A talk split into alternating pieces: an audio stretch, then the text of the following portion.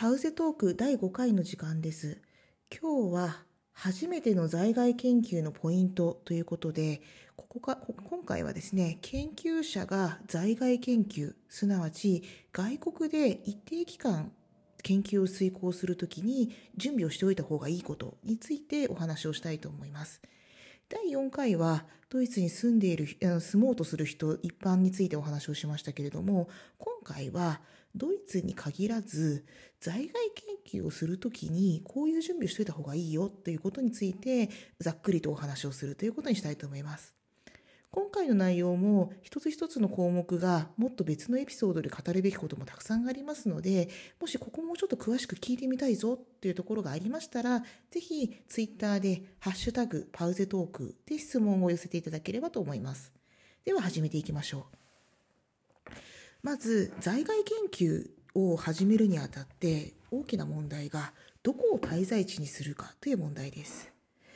えー、とこれはいろんな決め方があると思います。例えばあの海外の研究者と研究所仲良くなってその人に受け入れを頼むと。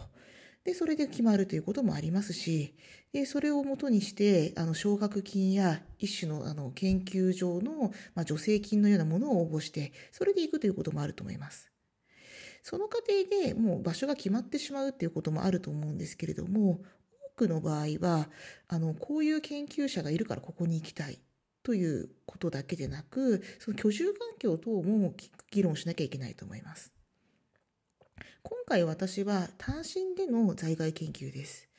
えっ、ー、と夫がいるんですけれども夫も研究者で日本の大学で働いていますので今回は私一人でドイツに来ています。そういう状況では割と滞在地は選びやすいですね。そのまあ一人で研究するということですので家族がどのように暮らすのかってこと考えないで済みましたからじゃあどうやって選んだのかということなんですけれども、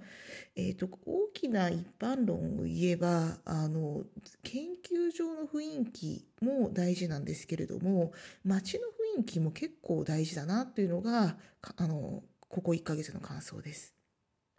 第3回でちょうど1ヶ月ぐらい経った時にベルリンで暮らしている3人とお話をしたということがありました。その時にもう一つ大事なことを聞いていましてそれはベルリンではうっかりすると英語が通じてしまう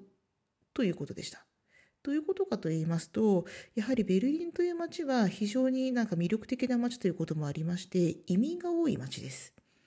他方で私の暮らしているマインツはあの日本よりはよっぽど人種多様性はあるんですけれども基本的にはドイツ語が話せる人が滞在している住んでいるというイメージになります。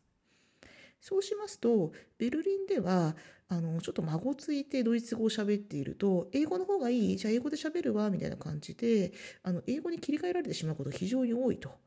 まあ、観光客が多いということもあるでしょうし移民が多いから英語の方が通じやすいだろうというふうに相手が気を利かせてくれるということもあると思うんですね。これは、まあ、あの英語しか使えない状況で暮らす方にとってはありがたい街なんですけれども私のようにドイツ語の文献を読んでドイツ語で研究者と議論をしたいという目的を持っている人からするとちょっとまあマイナスになることもあるかもしれません。やはり毎日の方があのドイツ語で話をする機会がものすごく多いですし街の雰囲気自体も例えばですねあの隣のテーブルで話しているレストランレストランで隣のテーブルで話している人とちょっとお話をしたりとか毎日でよくあることなんですけれどもベルリンでは残念ながらそういうことはあまりないというわけです。皆さんがどういう形での滞在を目的にしているのかによって街の雰囲気意外と重要ですのでそれも見るようにするといいと思います。もう一つ重要なことそれはスマートフォンやタブレット端末はできるだけ日本で買ってきましょうそして使いこなせるようになっておきましょうということです。やはりあの海外に出かけるときにネックになるのは物理的資料をどうするかという問題であります。私のように法学研究者だと、まあ、あの結構紙の資料って多いんですね。あのここあのかなり分野によって違うんですけれどもあの全て電子媒体で仕事ができる環境なのかそうでもないのかによって今現在タブレットとかスマートフォンを使いこなしている率は違うと思います。そうなんですけれども日本では紙で完結していた人でもなるべくタブレット端末を使いこなせた方が便利という場面が多かったです。特にあの最近出てきているタブレットにはスキャンしたものを紙と同じような感覚で書き込めるレベルまでなっているものがありまして私はあの今回2019年の秋からの研究滞在でこの点が一番良かったと思っています。それは iPad Pro と Apple Pencil 第2世代そしてペーパーライクフィルムこの3つを組み合わせると本当に紙に書いてるのと同じような感覚で資料に書き込めるということが分かったからです。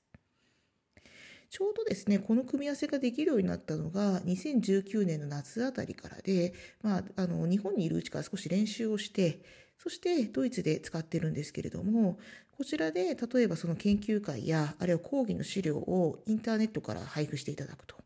で、PDF で来ると。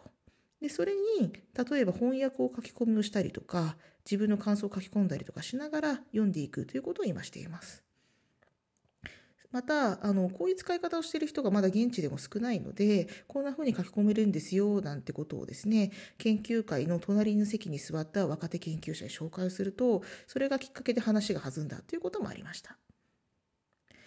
えーと、このように、えーと、紙で、えーと、情報管理してた人もなるべく電子資料で何とかするということを心がけると良いのかなと思っています。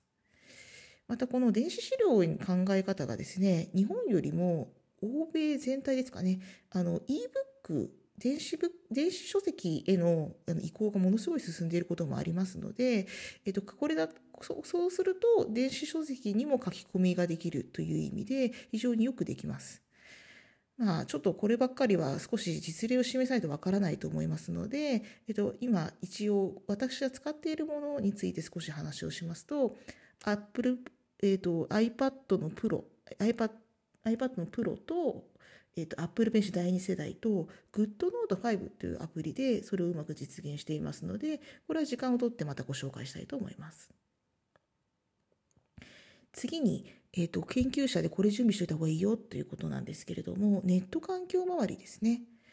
エデュロームと研究用 VPN がご自身の所属先にあるかどうか確認してください。エデュローム聞いたことありますか？これは、えーと、これに加盟している大学のネットワークを相互に利用するというタイプのものですね。千葉大学では、あの、このエデュロームを、まあ、千葉大学の中でも飛ばしていますし、また、千葉大学のアカウントを経由して申請をすると、別のエデュロームに加盟している大学でのネットワークを使わせてもらえるという、そういう仕組みになっています。前回も述べたように私はあの家のネット環境がないところからけんあの生活をスカートしているので最初の2週間はこのエデュローム経由のダウンロードにかなり助けられています。えーと、このダウンロードって本当にポッドキャストをダウンロードしたっていうのもありますけれどもちょっとした役所への申請をするとかですねそういうまあ真面目な用途にもまあすごく重要だったのでこのエデュロームが使えるかどうか特に、えーと、受け入れ先の大学がエデュローム入ってるかどうかというのはですね、よく確認しておくと良いと思います。研究用 VPN というのは、まあ、あの遠隔からでもあの自分の大学のあのネットワークに入れる仕組みということですのでこちらも、例えば大学内での手続き等をするのに必要だという申請理由で、えっと、やっていますけれどもこのあのネットワーク環境を整備しておくという観点からもご自身の所属大学でどのようなことが利用できるのかということを今一度確認して必ず日本で試してから来るようにしてください。最後になんですけれども、先ほど iPad を研究所書き込む端末として使っているって話をしました。精神衛生上の確保という意味でも iPad は非常に便利です。えーと、というのはあの動画コンテンツの受信発信端末として有能だからですね。例えば現地語の映像を字幕付きで見るよとかあるいはビデオ通話をうまく使って家族とつなぎっぱなしにしてコミュニケーションを取るとかこういうちょっとしたことの積み重ねが、まあ、最初の1ヶ月のですねドタバタ手続きで疲弊した心を癒してくれます。まあ、特にですねあのネットフリックスをドイツから見ようとするとあの日本のアニメにドイツ語字幕をつけて見ることができますこれが意外といいんですね私の研究内容は行政のデジタル化とか AI の利用についてのリスクとかっていう内容なんですけれども日本のまあ SF 系のアニメって結構そういうのを用語として使ってるじゃないですか。例え具体的に言いますと「サイコパス」っていうアニメをドイツ語字幕で読むと結構そういうデジタル化とかあるいは AI 利用に関するドイツ語の単語が出てくるということに気づきました。もちろん警察の話なので行政法的な単語もいっぱい出てきます。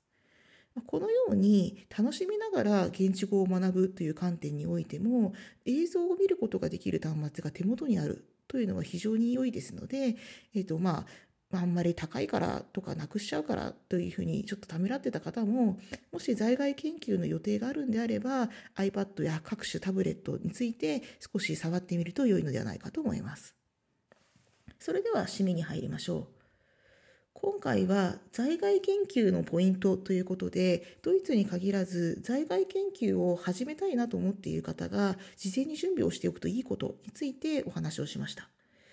喋ってみると結構細かいところでもっと言いたいことがあるの話が結構ありますので、ぜひ、あの、もっと聞きたいぞということについては、ツイッターで、ハッシュタグ、パウゼトークでツイートをしていただければ取り上げたいと思います。また、このポッドキャストのテーマであるパウゼ研究室の雰囲気については、横田明美名義で出しているカフェパウゼで方角をという本があります。こちら、電子書籍でも見ることができますので、アクセスしてみてください。実際ですね、iPad 持ってきてよかったなって思うこともう一つありましたね。それがこの電子書籍を遠隔で読むことができるということであります。ということでですね、えっ、ー、と、もし紙の書籍出版していて電子版がないという人はですね、これを機会に、あ、在外者にも届けるには電子版っていいなって思っていただければ嬉しいです。番組を登録すると次の配信も自動で受け取れます。